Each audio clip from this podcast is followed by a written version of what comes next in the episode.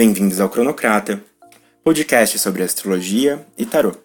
Aqui falamos sobre muitas coisas: astrologia, sobre o destino, mas principalmente sobre o tempo. Esse é o episódio de Mercúrio, e eu convidei o Rafael Amorim, formado em cinema, estudante constante das artes e astrólogo responsável pela página Hermes Astrologia. Foi quem fez minha revolução, maravilhoso. Bem-vindo, Rafa. Fala um pouquinho sobre você. Oi, Demétrio, muito obrigado pelo convite, primeiramente. Estou muito feliz de estar aqui falando com você. É... Bem, como você já falou, eu estudei cinema, né? E, e um pouco de arte também. É... Acho que fica visível lá pela minha página que eu tenho interesse grande em pintura, além de astrologia. Completamente. É. Seu perfil é uma galeria de arte. É, é maravilhoso entrar no seu perfil. Entrem Mas, pessoas. é, a astrologia entrou na minha vida é, de uma forma mais intensa, né? Recentemente. Tem, assim, um afinco, né? A astrologia. Então, eu tô aí tentando construir esse conhecimento que é finito, né? A gente sabe que nunca para de, de, estudar. Quanto mais a gente estuda, mais a gente descobre que precisa ler mais e melhor. E que bom. É. Me empolgo muito com tanto que a gente tem para ler. Me divirto. Sim. Então é isso. Tô aqui é, pra gente trocar aí o que for. O que você tiver de, de pergunta. Vamos falar. Então bora falar, exatamente. Um programa de Mercúrio, garantia de que o assunto não vai faltar. É, quando pensei em Mercúrio, não tinha como outro, né? Afinal, Hermes, astrologia. E o seu trabalho vem sendo construído, sua escrita é muito artística, é muito bonito como que você consegue expressar-se tão bem. E pensei muito forte em você quando é, pensei no programa de Mercúrio. Então, muito obrigado pelo, por ter aceitado o convite. É, é, um, é um prazer trazer astrólogos e olhares diferentes para os céus para acrescentar, né? A gente sempre pode acrescentar e acho que isso é importante. Maravilha, então vamos falar de Mercúrio. Por que, que Mercúrio é importante para a astrologia, Rafa? O que, que é Mercúrio? Quem é Mercúrio no rolê? Bem, já começamos com uma pergunta difícil de ser respondida, porque na verdade todos os planetas são importantes, né? E eu não vou privilegiar falar que Mercúrio é o mais importante. É, eu gosto sempre de, de partir da mitologia para a gente entender o significado né, do, do planeta é, simbólico, né? O, o, que, que ele representa aí dentro de um mapa. Então a gente precisa voltar um pouquinho aí na, no mito, né? Porque o mito é bastante ilustrativo né? Ele abre muita, muitos o que, que o planeta representa. Então, assim, eu gostaria de falar um pouco sobre quem era Hermes, né? Lá no, no rolê do Olimpo. Então, assim, primeiramente é um filho de Zeus, né? O filho de Zeus com uma das Pleiades, que é Maia. E um deus que assim que nasceu, foi colocado dentro de um salgueiro, né, de uma árvore, num oco de um salgueiro. É, o que já demonstra uma, uma característica do, do planeta né, e do Deus, da, da divindade, que é a sua a sua característica iniciática, né? Parece que é, a, o salgueiro é, era uma árvore sagrada, né? De fecundidade imortalidade. Então, quando o Mercúrio foi colocado ali, já preconiza certo é, esse, esse caráter iniciático que tem é, o que a, que a própria divindade fala, né? Salgueiro tem uma coisa muito legal, Rafa, considerando é, sobre essa parte específica do mito, que é uma coisa muito legal o Salgueiro é dentro da, da, mitologia que gira em torno, da magia, digamos assim, que gira em torno do salgueiro, ela é uma árvore psicopompo. Ela é uma árvore que consegue atingir uma copa alta, tem raízes extremamente profundas que vão para dentro da água, que já é uma característica típica desse deus. Sem contar todos os mistérios iniciáticos, porque as folhas do salgueiro é, fazem uma analogia aos véus, é, é, que também é uma característica de Maia. Então, Sim, super bonito. É, é lindo. E é, esse lado psicopompo aí, eu, eu adoro, assim, é o que mais me encanta no, na, das características de, de Mercúrio, né? E a gente vai falar sobre isso também. Mas enfim, é, ele nasce aí e é atado, né, enrolado, é, enfaixado e colocado nesse oco. E, mas assim, um, um deus muito precoce, né, que no, no mesmo dia do, que ele é colocado aí nessa árvore, ele parte e faz, começa a empreender sua primeira viagem aí rumo a Tessália e lá ele furta é, parte de um rebanho que estava sendo guardado por Apolo, o rebanho do, do rei Admeto, que era um rei lá de uma cidade da Tessália. E, enfim, aí já começa, né, a, a gente já começa a, a reunir algumas características, né, do, desse deus, assim, extremamente hábil, né, assim, muito é, um viajante, né? Assim, a primeira coisa que ele faz, né, é empreender uma viagem e, e ele é um, é um deus é, de traquinagem, né? Ele acaba, seja, a primeira coisa que ele faz é roubar um rebanho. É, e, e, aí, enfim, ele pega esse rebanho, é, amarra umas folhas nas caudas né, dos, dos animais para que a, a, ao longo do, da caminhada dele é, própria, essas próprias folhas fossem apagando os rastros né, que os animais iam deixando. E aí, chegando lá numa, num determinado lugar, ele sacrifica duas novilhas e divide é, essa, esse, esse sacrifício em 12 porções. É, né, em honra aos, aos imortais. Embora é, na, ali naquele momento só existissem 11. E aí, e, enfim, aí ele se promove, né? É, isso é muito curioso. Ele se promove o 12 segundo aí é, dos imortais. Então ele acende ao Olimpo nesse é, momento, né? Exato. É, enfim, de volta lá a, ao local de, de nascimento dele, tem uma outra história interessante que é, é, a construção da lira, né? Que é o, o instrumento lá, o primeiro instrumento né, musical que ele pega uma tartaruga na porta lá da gruta que ele nasceu, é, mata a tartaruga com o casco da... E, e aí, né, Apolo, que procurava esse rebanho roubado, é, descobre o paradeiro de, de Hermes e o, e o acusa, né, é, formalmente. Aí Hermes nega, né? Hermes é, ele mente, é, ele mente, ele nega, mas assim, não tem como, né? Já tinha muito. Óbvio. É, então, exatamente. Apolo é um deus é, de adivinhação, né? De, que tem poderes de, né, de descobrir as coisas. Então ele, ele realmente, com facilidade, ele mas aí fica nessa, nessa questão, né? Hermes nega e aí Zeus intervém, né? Como sempre. Esse pai aí, é, aí esse pai vai lá, intercede e já é assim, é evidente, né, que, que Hermes tinha roubado o rebanho e, e ele faz é, Hermes prometer que nunca mais ia faltar com a verdade, o que Hermes é, concorda, porém acrescenta que ele também não é obrigado a contar toda a verdade, né? Ele pode omitir uma parte. Bem, é, seguindo, né? É, Hermes negocia com Apolo é, os, esse rebanho roubado, né? Pela, por essa lira, né? Por isso que eu falei da lira, é muito importante nessa história, porque é essa, feita essa troca, né? É, entre os dois deuses aí. E aí depois também, posteriormente, é, em outra negociação, né, que é também uma negociação, já já estamos falando também de uma... De um ponto fortíssimo é, de Mercúrio. é, exato, de, né, exatamente, de um, né, de um negócio que está ali muito afim, né, ao, a Mercúrio, ele hum, troca a flauta de Pan Sim. pelo caduceu, que é o, o, aquele instrumento, né, que é aquela aquele espécie de cajado que conduz as almas, enfim, o caduceu de ouro que ele toca é, pela flauta de pan, que é um instrumento também, que enfim, outras coisas, né? Instrumentos musicais, é, sons, né? Tudo muito do território de Mercúrio.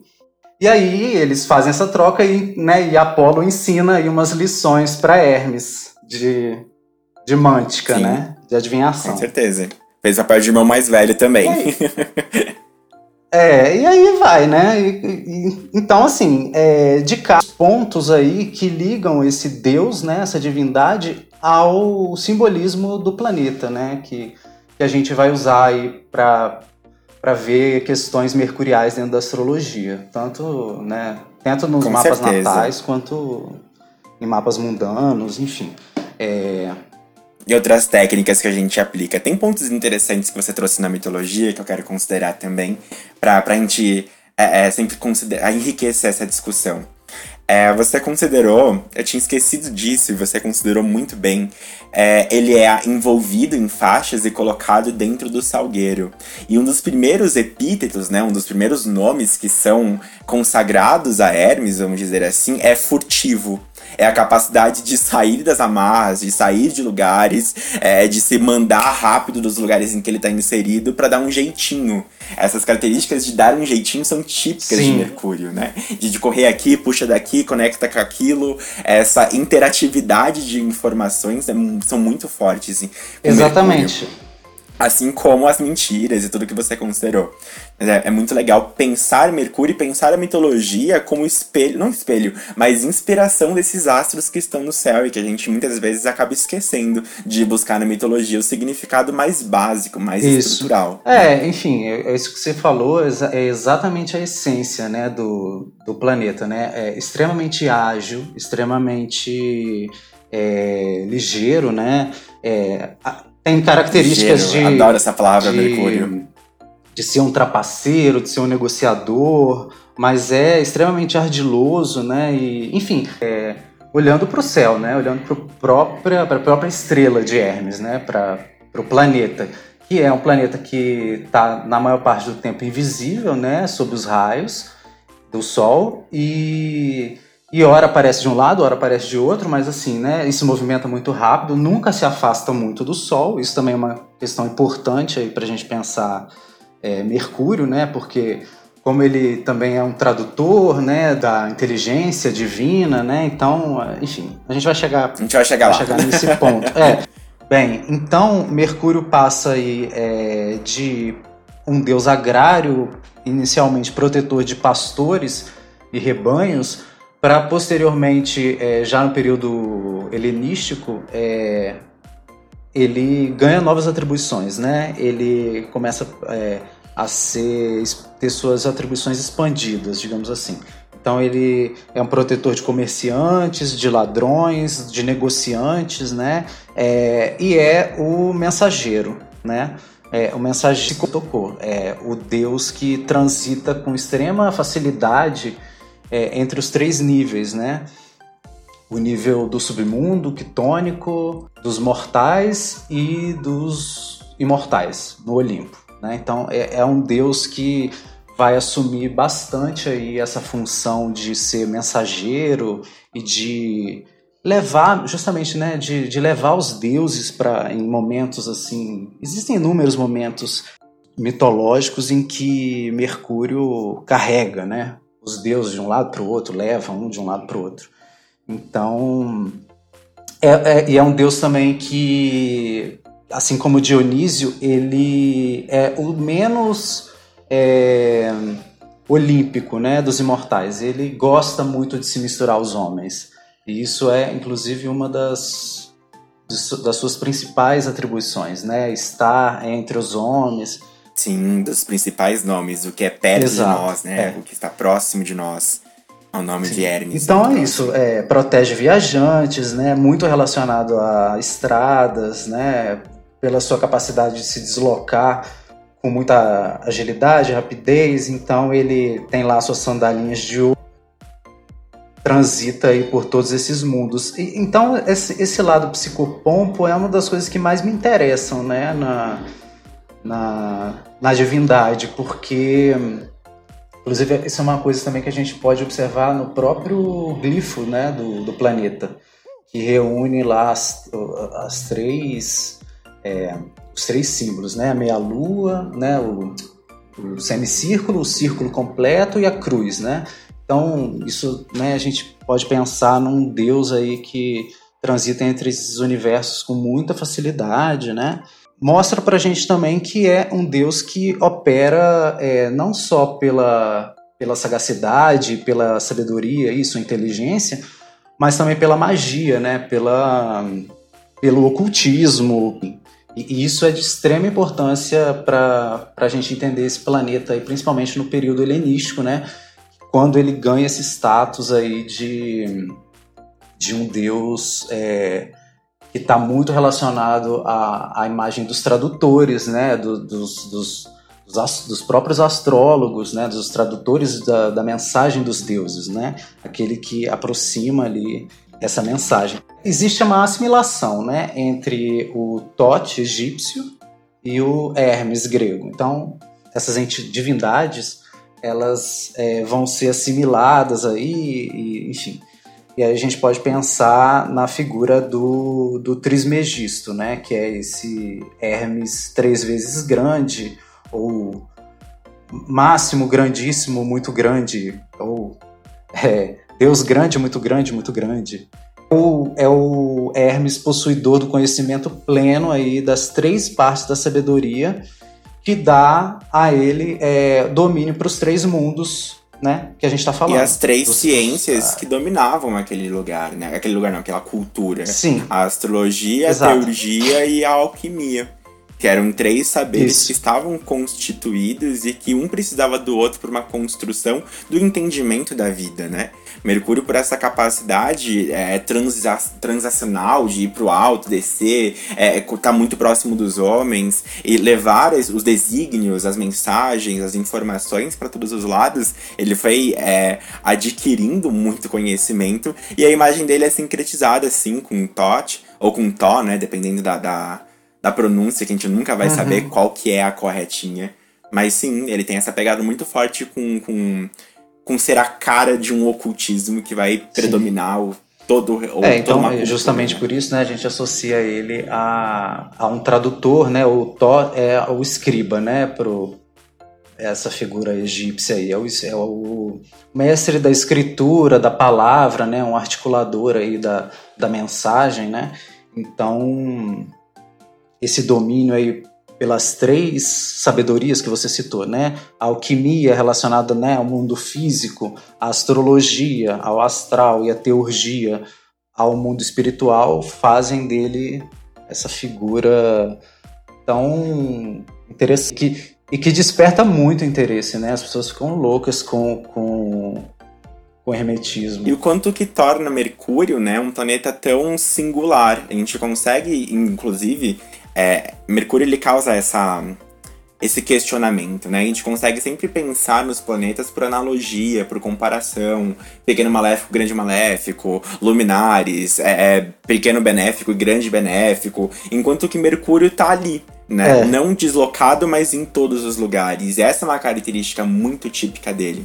Uma coisa que você considerou mitologicamente falando, Thor, né, e Mercúrio acaba tendo a, sendo assimilado com essa função, de o escriba das palavras divinas, que fala muito forte sobre a relação de Mercúrio com o Sol, né? Se o Deus, a consciência, o Clayton, como quiserem chamar, é representada por esse Sol, essa palavra bruta, quem torna essa palavra bruta, esse poder tão máximo em algo compreensível para nossa psique, também é Mercúrio, né? A gente falou bastante disso, eu e a Letícia falamos sobre isso. O papel da Lua nesse processo, no processo da assimilação e até às vezes, é, muitas vezes, a assimilação sensorial, perceber os desígnios divinos com o próprio corpo. E Mercúrio vem falando de um outro lado aqui, né, Rafa?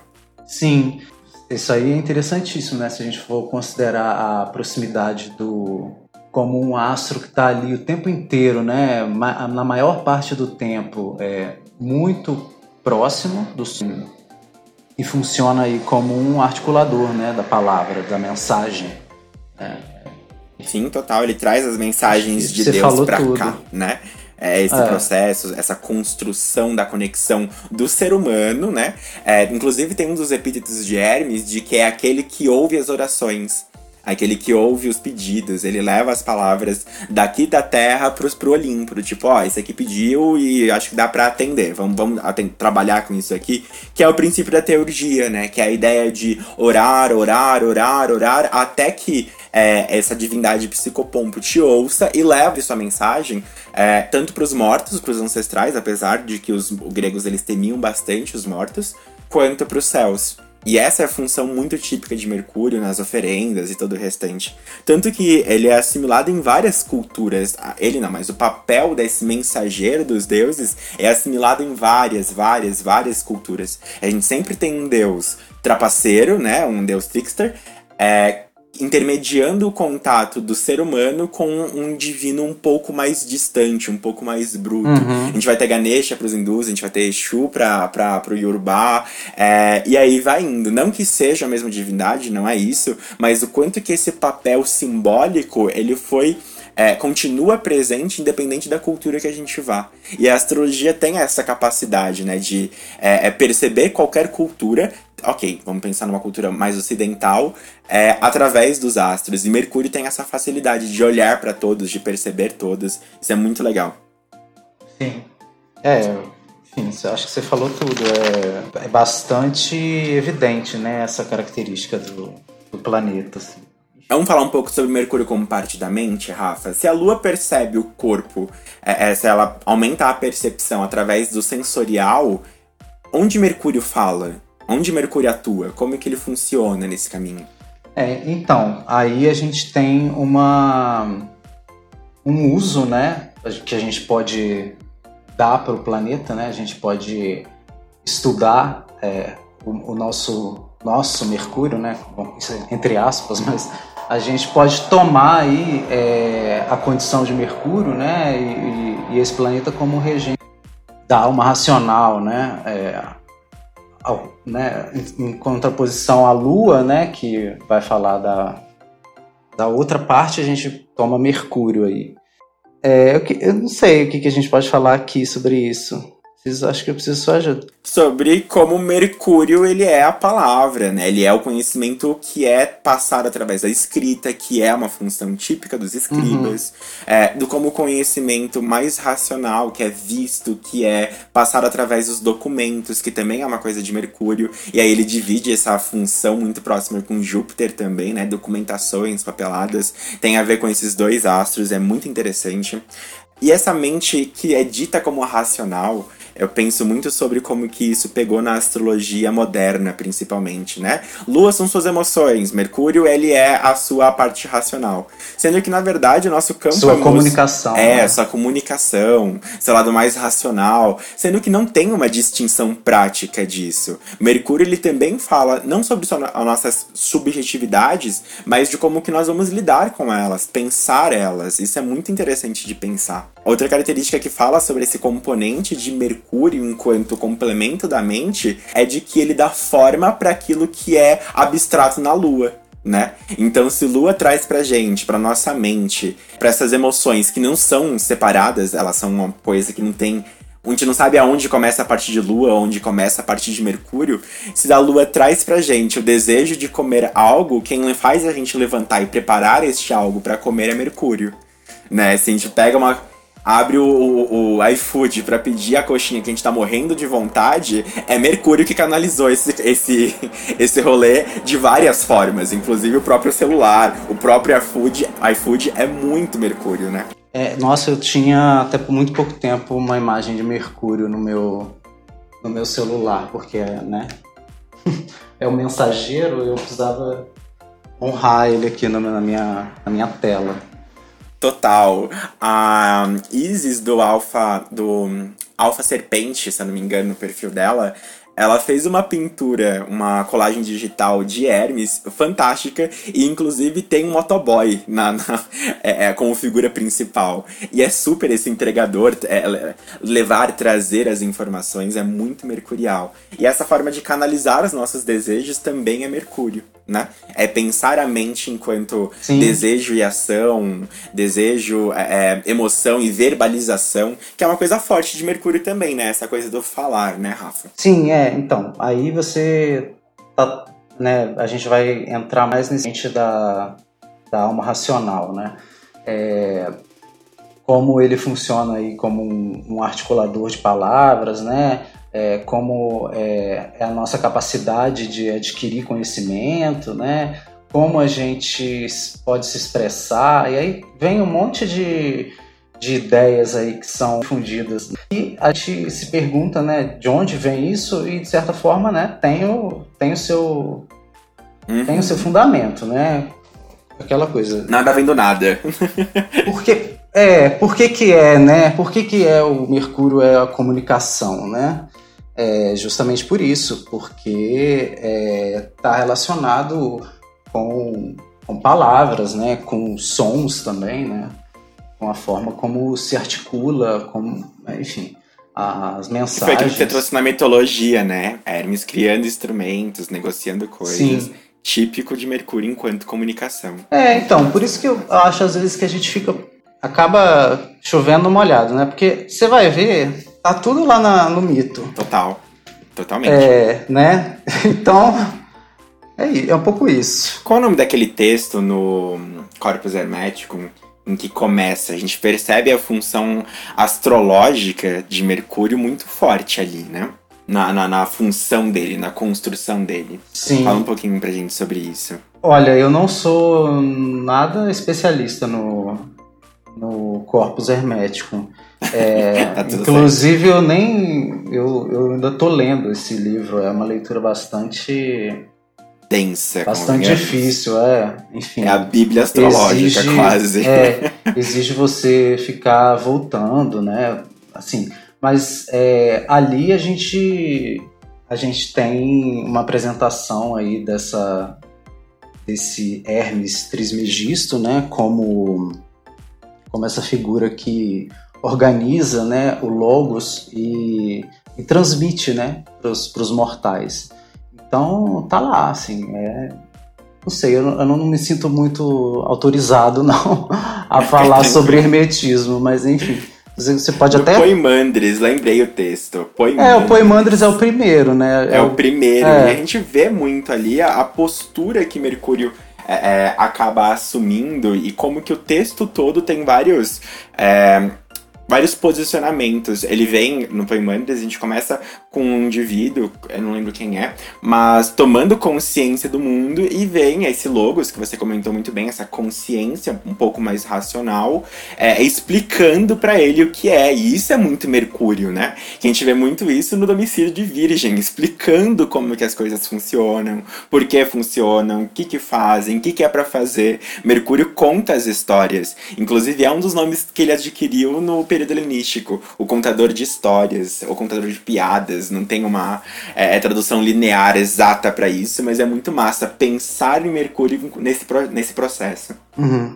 É, para falar especificamente do Poimandres, que é esse primeiro texto aí do, do Corpus Hermético, ele é um diálogo né, entre Hermes e a própria inteligência divina personificada, que é esse Poimandres. E aí ele estrutura aí, né, o, a vida humana, o destino do universo e né, em palavras para que se possa ser transmitido aos discípulos, enfim.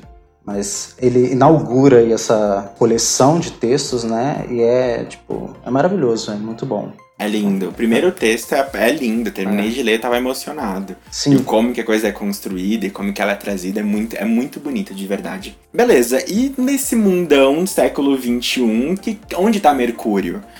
Onde tá? O que, que ele tá fazendo? Como que ele tá construindo? O que, que hoje a gente tem de mercurial no dia a dia, Rafa? Nossa, tá cada dia mais importante, né? Parece. É, é isso aqui que a gente tá fazendo. Total. De conversar por Skype, gravar o outro, né? O que, que é isso, senão uma atividade essencial?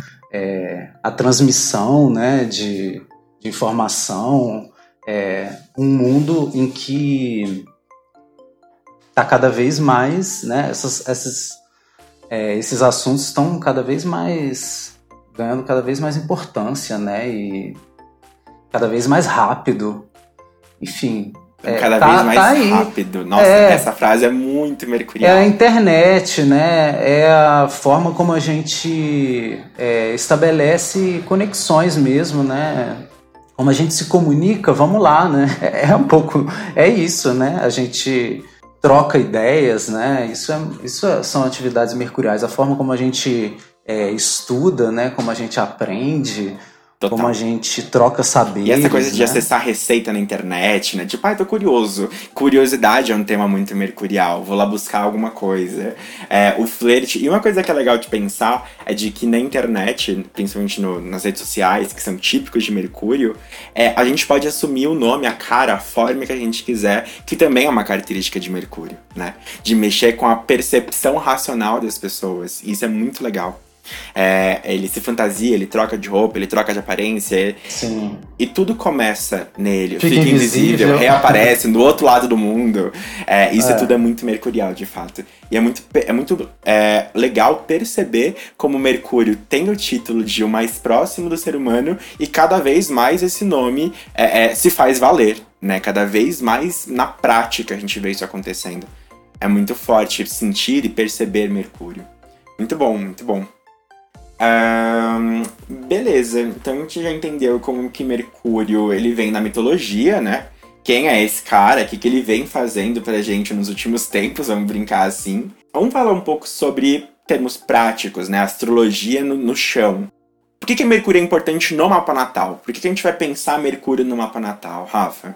Enfim, além do que você já trouxe, né? Do, do fato dele ser um dos governantes da alma aí, da alma racional, Vamos falar um pouco sobre as dignidades do planeta, então, os signos que ele se fortalece, né, onde que ele se debilita. É, acho importante a gente pontuar isso, então. Com certeza. Perguntaram é... bastante, inclusive. Uma coisa que perguntaram muito é por que dois domicílios? por que ele tem duas casas? Como que é isso? É, bem, é, só o Sol e a Lua que não tem, né? O resto todos, todos eles têm. Exatamente, já começa por aí. Nada de, é, nada de especial, mas enfim, ele tem o seu domicílio diurno e no gêmeos e virgem, né? É, enfim, é, o que, que, você, que, que a gente pode falar sobre isso? É, e onde ele gosta mais de é, ficar? Então, ele, que, por que, que ele tem domicílio é? A gente entraria no, em teoria de, de regências, né? Mas para rapidamente isso é bem complexo, não sei se dá para explicar, tô, tô aqui matutando, mas a gente a gente vai pensar em gêmeos, né, como é, um domicílio, mas o, o, virgem, ele, o signo de virgem dá exaltação também, né, para esse planeta. Então é o domicílio favorito dele, digamos assim, né? É onde ele está mais mais pleno ali. A gente pensa nas dignidades é, essenciais, né? Domicílio, tipo, eu mando aqui, mas exaltação é eu mando e sou amado, sabe? Eu sou um, um, rei desejado aqui. E Mercúrio em Virgem é muito isso, né? É, e Mercúrio é, é o único, né, que, se, que tem domicílio e exaltação num, em um signo, né? Vênus também tem. Não, Vênus. Não. Não. Verdade, não, não. Verdade. Só Mercúrio. Só Sim, Mercúrio. Só Mercúrio. É, Vênus exalta em peixes, né? É verdade. É... Enfim, o que mais que a gente pode falar sobre isso? É... E aí é interessante a gente olhar é, ao oposto, né? É, onde ele vai se debilitar. Uhum. E é justamente nos signos é, de Júpiter, né? nos domicílios de Júpiter. De Mercúrio encontra aí sua, seu exílio e sua queda, né? É... Pra ti, qual que é pior? Então. Eu sei que tem uma teoria sobre isso, mas como você percebe isso na prática? Eu tenho minha opinião, vou compartilhar Eu não acho que, que, na, que nenhuma. que nada é se tão categoricamente. Mas, enfim, em tese, né, a gente poderia tomar o exílio como, como uma debilidade maior. Mas, mas no, no caso de Mercúrio também isso, não, isso fica incomum, porque ele tem exílio e queda né, no, em peixes. Então é, é, ali em peixes que ele está mais debilitado. E é né? é interessante pensar nisso, Rafa, de ah, debilidade ela é boa ou ela é ruim. Ela não é isso. E é muito interessante que a gente vai analisando mapas de uh, grandes pensadores, pessoas que compartilharam muito conhecimento, que trouxeram muitas informações. Tem um papa, que eu não lembro o nome, mas que tem Mercúrio em Peixes e é um dos maiores uh, escritores e que mais disponibiliza informação sobre o sagrado, sobre a religião, sobre a vida. Eu acho que tem um estigma, né, um preconceito de que Mercúrio debilitado a pessoa vai ser burra. Sim. Se não me engano, os dois últimos papas têm Mercúrio em peixes. O Ratzinger, que é o Papa Bento, né, Uhum. 16, É um gênio. e o Papa Francisco. É, então, é justamente o Ratzinger que está falando. Total, é esse um- mesmo. Tinha esquecido o nome dele. Que fala inúmeras línguas, enfim. É, então ele fala um não monte de pensar assim. E tem Mercúrio em Peixes. É. Como assim? Né? É. Total. A gente não pode pensar que a gente tem o. Ah, tem o Mercúrio em peixes, então minha comunicação é cagada. Não, vamos lá, calma. contrário, às vezes, né? É uma, aí a gente, a gente vai olhar que a, né, a forma como a, a pessoa se comunica aí, vamos lá, digamos assim, é tá a serviço de Júpiter, né? Total. No caso, de- é- isso é um, um belo exemplo que você trouxe dos papas, né? É, É Mercúrio falando sobre o sagrado. sobre a religião. Exatamente. Total. Isso é muito forte. exatamente. E é muito bonito. É, um exemplo que eu ia. Que a, inclusive, acho que foi a Letícia que comentou em alguma aula. É, de que Mercúrio em peixes ele tem uma facilidade de assimilar as emoções, sabe? De assimilar aquilo que a mente racional não tá assimilando. Então é uma, uma linguagem muito poética, muito artística, que também tá presente em Mercúrio em peixes, que não tem nada de ruim. Eu vejo pessoas com mais dificuldade de sociabilidade com Mercúrios mais fortes do que com os débeis. Sabe? Uma linguagem mais grosseira, mais Sim. assertiva. Não assertiva, mas direta mesmo, às vezes muito seca, que é típico Aham. de Mercúrio em Virgem. Né? Uma linguagem seca, uma dificuldade Sim, de. é, eu acho que conexão. o- o Mercúrio, Mercúrio aí nos seus, né, no, no exílio, né, ou em sua queda, eles, ele vai estar funcionando, né, é, para Júpiter, né, como eu tinha, como eu tinha falado. Então, a gente pensa é, numa forma, né, de comunicação justamente mais poética, truco, né, que, que na- nem sempre da linguagem é, escrita ou, ou discurso, mas que se dê é, na música ou em alguma arte, né, na, na sua expressão artística. Então, a gente pode pensar por aí também. Até mitologicamente pensando, Rafa, a gente vê Júpiter muito ordeiro, né? Ele, é, ele tem uma harmonia, uma estrutura sempre muito bem estabelecido. Zeus, quando é requisitado, ou quando requisitam a Zeus, é, ele coloca a ordem na porra toda. E Mercúrio precisa dessa ordem em, algum, em vários níveis, né? E a gente percebe essa estruturação dos conhecimentos quando Júpiter está um pouco mais presente. Claro, isso depende de mapa para mapa, depende de uma série de coisas. A gente está falando no bruto, do bruto, do bruto. É teoria de dignidade, pensar planeta fora do mapa natal. Mas é importante a gente considerar sempre isso. Eu quero trazer isso para os podcasts. Pensar sobre é, dignidade e debilidade não é sobre o planeta bom e ruim, é sobre quem ele é. É o que tem para hoje e lidar com o que dá para lidar ali dentro. Então, eu vejo muito Júpiter nesse papel de disciplinar e de forma benéfica, né? Afinal, é o grande benéfico. Ele não debilita nessa disciplina como Saturno faz. Saturno para te ensinar, ele...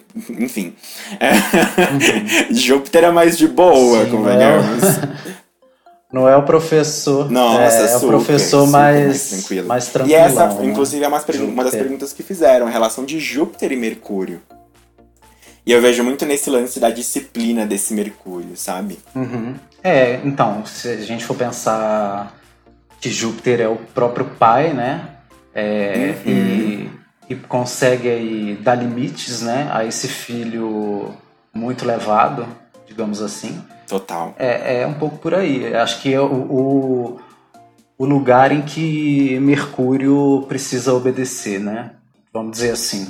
Total. E isso pode ser lido como uma debilidade, né? Você tem que obedecer.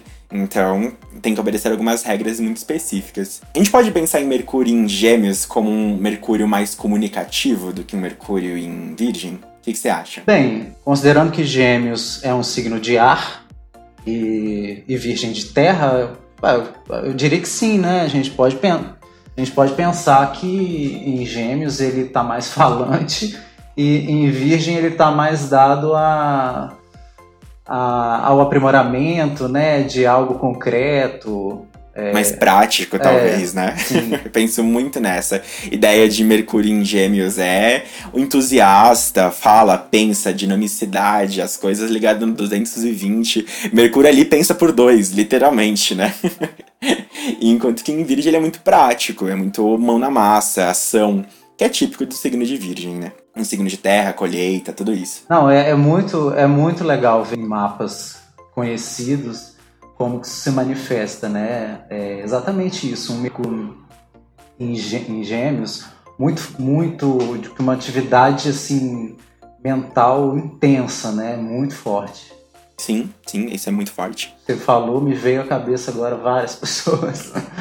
Quer citar algum exemplo? Não, de pessoas aleatórias que eu conheço, não, é ninguém. Ah, nossas amigas, é, pessoas próximas, é, né? Sim, pessoas próximas. Total é muito interessante ver a aplicabilidade do mapa. Eu tava comentando hoje com uma amiga sobre como que a gente vai estudando a astrologia e a gente tá conversando com uma pessoa e você fica tipo, nossa, essa pessoa parece ter Mercúrio em X, assim. Hum. E aí, de repente, confirma. Claro, não é para colocar as pessoas na caixinha, não é para ficar tentando adivinhar o Mercúrio dos outros no meio da fala, pelo amor é, de Deus. Vai pagar Mas é legal pensar a astrologia no, na vida, sabe? Pensar a astrologia sobre, nossa, como que a comunicação dessa pessoa se estrutura. E aí, comunicação é Mercúrio. Como que a mente dessa pessoa se estrutura. Com mente é Mercúrio também, né? Isso é muito, muito forte de, de, ser pensado no campo prático. Eu gosto bastante de fazer esse exercício, é, até com celebridades. A gente tá olhando tipo, nossa, olha como é que essa pessoa me cativa. Eu vou lá buscar o mapa dela na mesma hora. Vamos ver onde tá esse Mercúrio, como Sim. que tá acontecendo. É, então, é... eu tava recentemente estudando o mapa da Judy Garland, né? É, uhum. Inclusive publiquei um texto aí sobre, sobre o mapa dela. Leia, tá maravilhoso. Tem um Mercúrio em câncer, né? É, no, jubilado, né? Ah, isso é outra coisa interessante da gente falar, né? A condição de júbilo, por que, que Mercúrio jubila na, no ascendente, né? Na casa 1. É, porque justamente né, é a encruzilhada do mapa, é, é onde encontra né, é, o céu e a terra. Então Mercúrio está tá super bem, né? Tá super bem colocado ali, tá muito feliz. Novamente, mitologicamente, Mercúrio sempre esteve associado às encruzilhadas, Sim, né? Exato. Tá um vendo? lugar que é entre os lugares. É, é o que eu sempre digo. Vamos olhar a mitologia que tá tudo lá, não precisa ir, não precisa nem ir muito longe. E muito é, mais longe. Quer dizer, se não fosse longe do bastante, mas enfim. É, a, o mapa da, da Judy tem o, tem o Mercúrio no ascendente em câncer, né? A gente vai pensar é, no canto, né, dessa mulher. Como é que era o canto? É, é. Como isso era importante, né? É, hum. Como isso foi incrível, né? A voz, assim, o uso da voz. E aí. E, e no aí, ascendente, né? Marcou a identidade é, dela. E aí, enfim, a lua também tem um papel considerável aí na. Pra voz, né? Mas enfim. Com certeza. E Kazimi, Rafa? Como que é esse lance de Kazimi? É, é, como que isso funciona? Explica pra gente um pouquinho, por favor. Tá, é, Kazimi, enfim, existem inúmeras. é, cada um parece querer acreditar em uma, em, uma teoria. Mas é um tema polêmico. É, é um tema um pouco polêmico, eu acho. É, eu considero que, que o Casimir acontece né, muito raramente quando o planeta se, se coloca entre o Sol né, e, e, a nossa, e o nosso referencial aqui, né, nosso, a partir da Terra. Nossa perspectiva. É, nossa né, perspectiva. Olhar pro céu. Total. Isso, então assim, é, não basta estar tá no mesmo grau né, do Sol. É, Porque isso, é combustão. Né? Exatamente, né? é. Não basta. Isso é, é, Na verdade, diz muito pouco, né? É, é quase que. O que acontece no Casim é quase um mini eclipse, né? É o planeta. Inclusive, hoje em dia a gente consegue, quando isso acontece, né? Hoje em dia, com as ferramentas que a gente tem, quando acontece um Casim, a gente olha para o Sol com a devida cuidado, né? E dá para ver o pontinho preto, pequenininho, no sol, justamente por essa ideia de, de eclipse que você trouxe. Perfeito. Sim, é, é Exatamente, é. Tem fotos, é muito fácil de achar. Se não me engano, teve um esse ano ou foi passado? Foi Setembro do ano passado, é, teve. É teve, recente, teve um recentemente, é.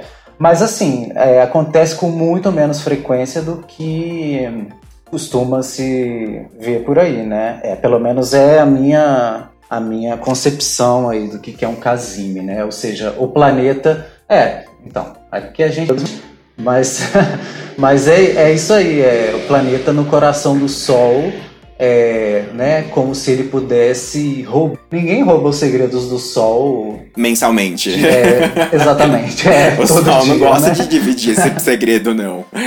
E nos textos Exato. tradicionais a gente entende que é um evento que demora para acontecer, né? Ele, ele tem essa importância, essa, ganhou também essa visibilidade justamente pela sua raridade. Então acho que é um Exato. tema forte. E já E aproveita. nessa, Pode falar. né, então, nessa concepção, né, apenas Mercúrio e Vênus poderiam ficar casime, Total. né? Então, assim, você não, você não, não existe casime de Marte. Não. Até pela Casime posição de deles na ordem Saturno, caldaica, imagina. no céu, né? Exato. Esses planetas não se interpõem nunca, né? Entre a Terra e o Sol. Então, Entre nós e o Sol só temos Mercúrio e Vênus. Só eles podem exato. realizar E a. Lua. Ah, e a Lua, é verdade. E a Lua fodendo tudo nos eclipses. E aí entra um outro programa que já pediram sobre eclipses.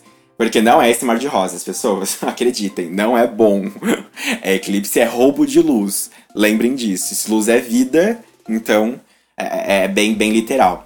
Aproveitando o gancho, Rafa, perguntaram sobre por que, que a combustão é mais tranquila para Mercúrio. Por que, que é diferente para Mercúrio? É, porque Mercúrio já está acostumado, né? Digamos assim. Mercúrio vive, né? Como eu já falei, vive é, muito tempo, né? Sob os raios do Sol. Então, para Mercúrio, a combustão não é um evento tão, né, tão fatídico quanto seria para Saturno, por exemplo, né? Que, que é um planeta que é inimigo do Sol, né?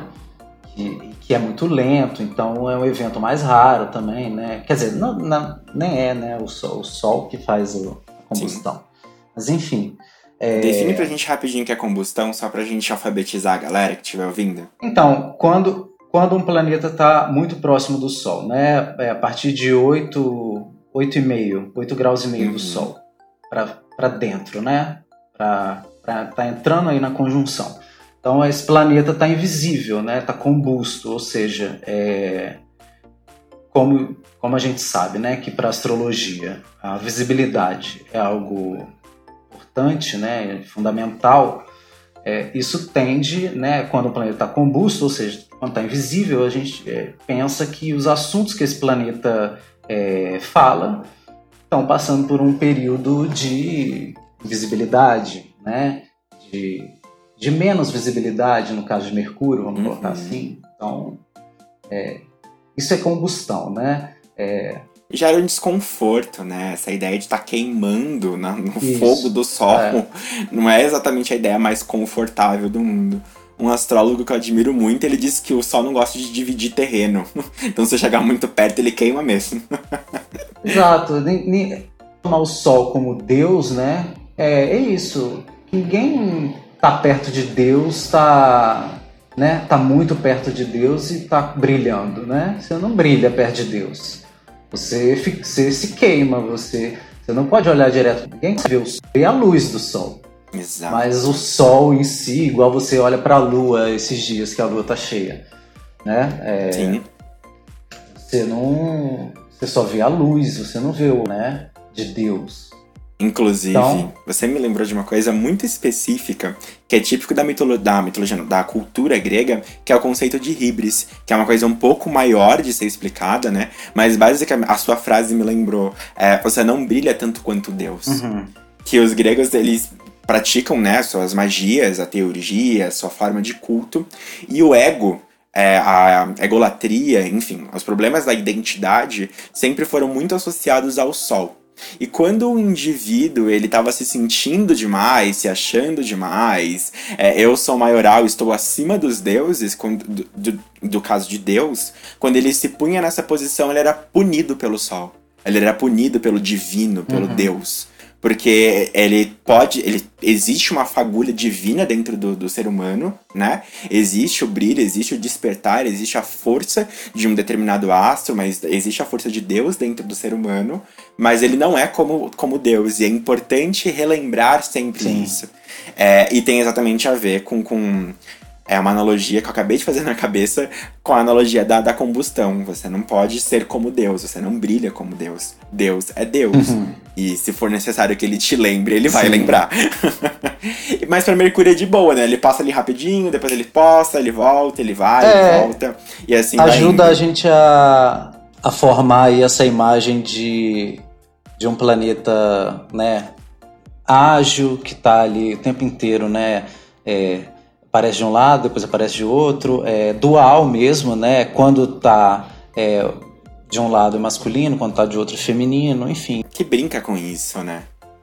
Desde o começo, a gente, o mito que você trouxe muito bem. Ele já nasce e já vai mexer com o sol. ele já vai mexer com a Apolo desde o nascimento. Que é, que é bem forte isso. É, é, bem bonito mesmo. Eu gosto muito de, de pensar essas analogias através da astrologia.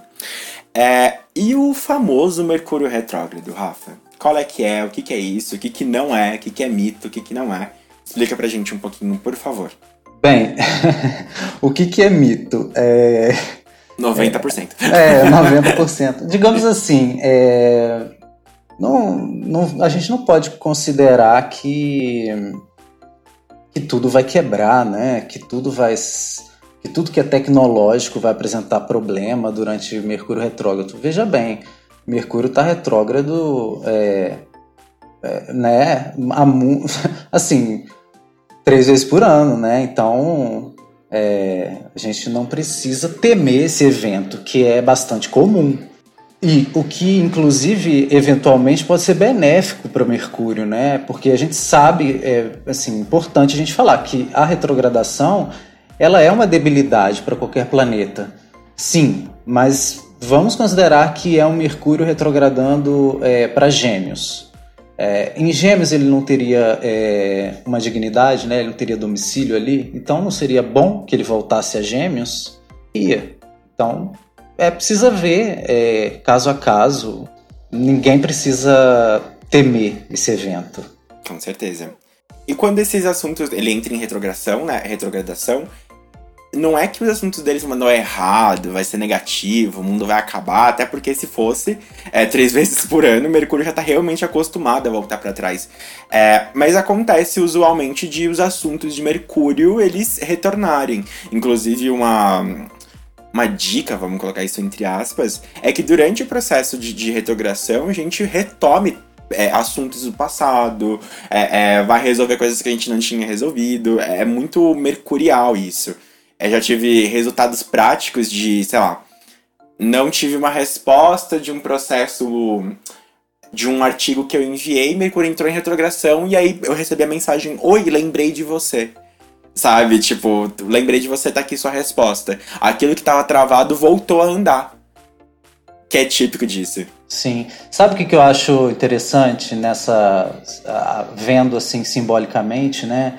É, olhando para os assuntos né, que o planeta fala, é, e aí pensando a retrogradação, é, essas atividades mercuriais né, são atividades que exigem revisão.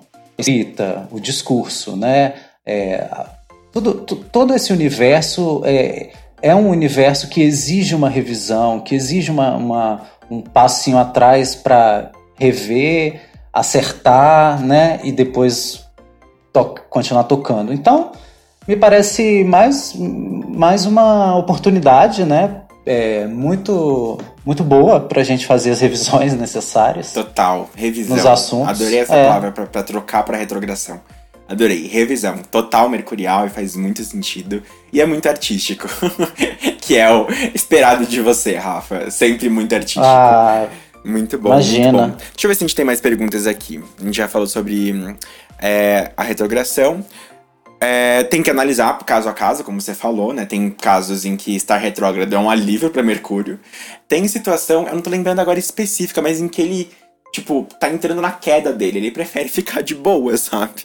Ele prefere ficar peregrino do que cair no, no signo de Sagitário. Quando ele tá passando ali no, no signo de escorpião. Sim. Não é exatamente a coisa mais confortável do mundo para ele. Então ele prefere ficar peregrino, prefere ficar dentro do domicílio. Isso é muito importante. Sim, exatamente. É, é um outro exemplo. É de como Total. a retrogradação poderia ajudar, né? Exatamente. Que ele, Às vezes pode atrapalhar. Ele, ele tá chegando ali no, no, reino dele, né? Tá pronto para entrar em virgem, ele volta para touro. Ele vai ficar putíssimo. E aí se torna um problema. Mas depende de cada mapa. Uhum. É, perguntaram, né, de Mercúrio retrógrado no mapa natal. Não dá para pensar mapa natal num podcast. Não dá para pensar. A gente precisa ver o caso, a gente precisa ver casa, a gente precisa ver é, é, situações gerais para pensar nisso, né? Mas, de forma geral, vamos desmistificar a, a o Mercúrio retrógrado, porque ele é muito mais do que isso. É um movimento, e por conta dessa frequência que tem isso, né? Que tem esse, esse evento, assim como a combustão fica um pouco mais tranquila para Mercúrio. Ele tá acostumado a dar um passinho para trás. Tá tranquilo. É, enfim, espero que as pessoas saibam, né? Todos os planetas retrogradam, né? Com exceção dos, dos luminares. luminares. Uhum. É, então, não há nada de. É porque ficou muito famoso, muito né? Famoso. A retrogradação de Mercúrio. É, é, assim como, tipo, retrogradação de Saturno. Gente, não é o fim do mundo. Fica tranquilo. Imagina, fica, fica meses retrógrado o planeta. Exatamente. Agora mesmo vai ficar aí um tempão. Vai, vai sim. Vai ficar um tempão. Acabou de voltar pro Capricórnio. É. Enfim. É, é, é, outro, outro, outro episódio. Mas tá é. tranquilo. A gente respondeu todas as perguntas, Rafa. Você quer considerar alguma coisa mais sobre Mercúrio? Quer trazer algo mais? Quer falar um pouco sobre o seu trabalho? Bem, eu sou Rafael, então vamos lá. Eu estudo astrologia já há cerca de dois anos e meio, mais ou menos. É, antes disso, eu estudei cinema e arte visual. É, voltada para o audiovisual, né? Eu trabalhei durante anos como diretor de arte. E aí agora, mais recentemente, eu passei a estudar astrologia com mais profundidade e, e agora estou astrólogo, né? É, estou, estou aí com, com essa página, que também é, é um movimento que eu fiz recentemente, uma página é, que tem que, três meses, que está que tá no ar e que e nesses breves três meses eu consegui é, encontrar muita gente legal, né? Inclusive você é uma das pessoas que eu encontrei. Então, é, eu, eu sou esse convite é, para estar tá falando sobre esse assunto, é, ainda mais sobre Mercúrio, né? Que é o, o planeta aí que dá nome à página. E eu adoro, é, enfim, esse astro extremamente versátil, né? É, eu adoro, eu amo. Quem será o próximo convidado? Lembre de compartilhar e deixar suas dúvidas no Instagram.